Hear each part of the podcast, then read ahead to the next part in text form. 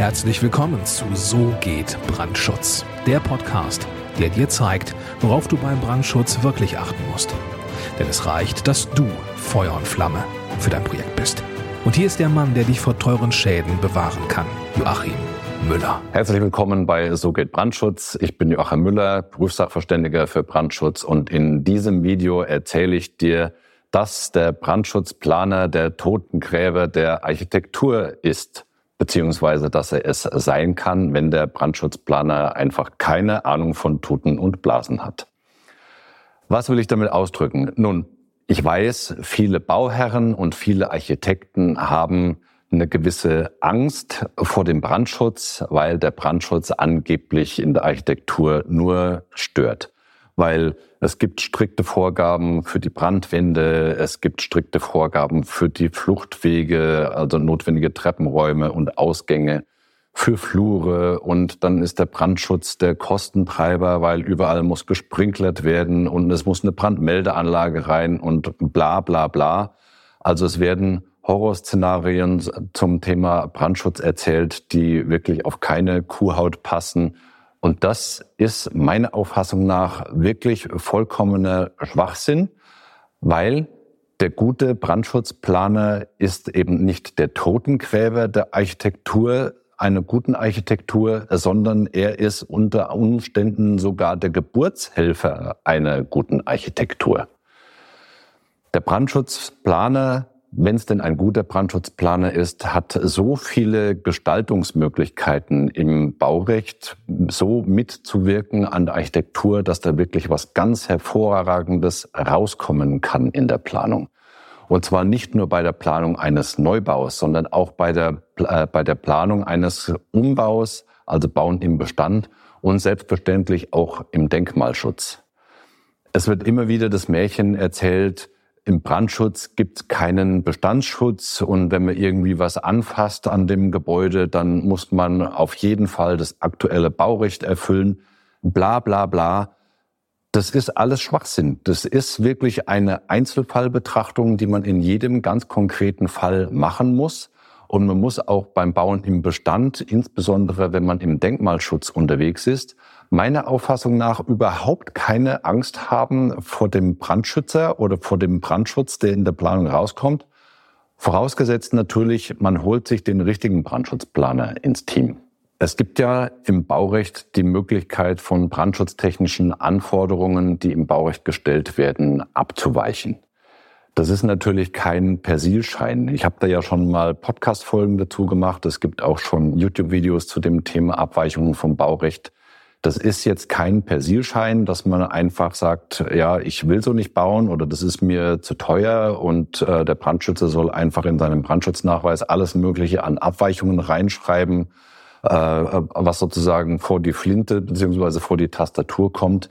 So funktioniert es natürlich nicht.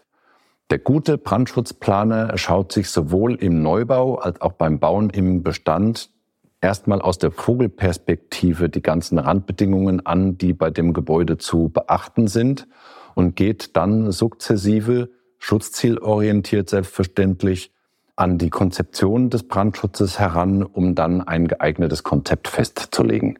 Und beim Bauen im Bestand und im Denkmalschutz ist es natürlich genauso.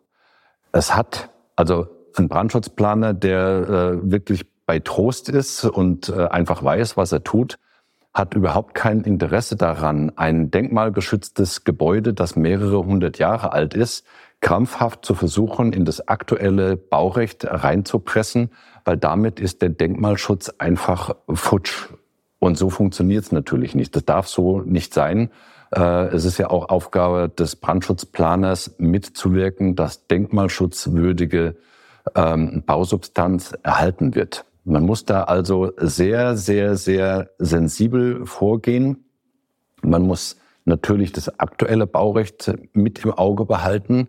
Man muss auch das Baurecht aus der Bauzeit des Gebäudes mit berücksichtigen, wenn es denn zu diesem Zeitpunkt, als das Gebäude gebaut wurde, schon eine bauordnungsrechtliche Vorschrift gab.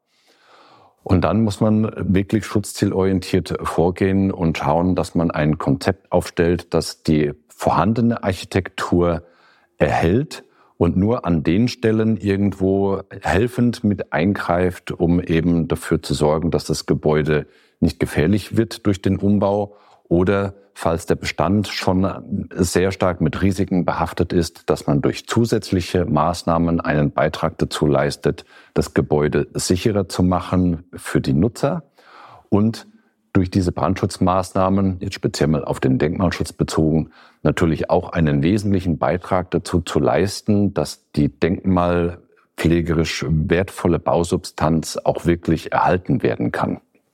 Also wie gesagt, der Brandschutzplaner ist nicht zwingend der Totengräber der Architektur oder beziehungsweise einer guten Architektur, sondern kann sogar Geburtshelfer sein, um sowohl beim Bauen im Bestand als auch beim Neubau wirklich ein ganz hervorragendes Gebäude zu planen, äh, umzuplanen und dann auch zu betreiben. Es ist natürlich wichtig, dass es ein Brandschutzplaner ist, der sensibel ist, was die Bausubstanz anbelangt, der bereit ist, mit äh, dem ganzen Planungsteam und mit dem Bauherrn und mit den Behörden und Prüfsachverständigen gerne zusammenzuarbeiten und wirklich den, den Erfolg den alle vor Augen haben, nämlich ein schönes Gebäude, ein gut nutzbares Gebäude, ein mit wirtschaftlich vertretbaren Maßnahmen äh, zu errichtendes Gebäude, das wirklich im Blick zu haben und da seinen Beitrag dazu zu leisten. Das ist die Aufgabe eines guten Brandschutzplaners. Und ja, Wer das nicht ist, weil es ihm an Qualifikation fehlt oder weil er mit so wenig Honorar ausgestattet ist, dass er sowieso keinen Bock hat, genau genommen äh, an dem Projekt irgendwie mitzuwirken, weil er einfach nicht in der Lage war, ein vernünftiges Angebot zu erstellen und das dann auch zu vertreten. Ja, solche Brandschützer, die werden natürlich der Totengräber der Architektur, weil die dann einfach nur runterschreiben, äh, den Brandschutznachweis nur runterschreiben, schlechte Pläne abliefern, äh, um einfach möglichst schnell fertig zu werden, um dann mit dem nächsten Projekt starten zu können, das sie dann vielleicht auch wieder mit zu wenig Honorar angeboten haben. Einfach nur, um krampfhaft viele Aufträge zu haben mit wenig Honorar. Und dann hetzen sie von einem Projekt zum nächsten, um irgendwie einem Euro dem anderen äh, hinterher zu hecheln und verlieren sich dann in dieser in diesem Kosmos vollkommen und bringen es einfach nicht auf die Reihe, in Ruhe an einem Projekt zu arbeiten und da wirklich mit dem Architekten und mit dem äh, Bauherren zusammen und mit dem ganzen Planungsteam ein außergewöhnliches und hervorragendes Gebäude hinzustellen. Und solche schlechten Brandschutzplaner sind wirklich die Totengräber der Architektur. Das sehe ich so. Das ist meine persönliche Auffassung. Wir zählen nicht dazu. Das ist mal vollkommen klar. Ähm, wir von der TB Brandschutz GmbH, wir haben da wirklich viel Erfahrung, sowohl was Bauen im Bestand anbelangt, was Denkmalschutz anbelangt, was Neubauten anbelangt, in sämtlichen Sonderbaukategorien, in sämtlichen äh, Gebäudeklassen. Und wenn du als Bauherr, als Investor oder als Architekt, wenn du uns als Architekt in dein Team mit reinnehmen willst, uns in deinem Team haben möchtest für dein Projekt, dann geh jetzt nach unten in die Videobeschreibung. Dort findest du unsere Kontaktdaten.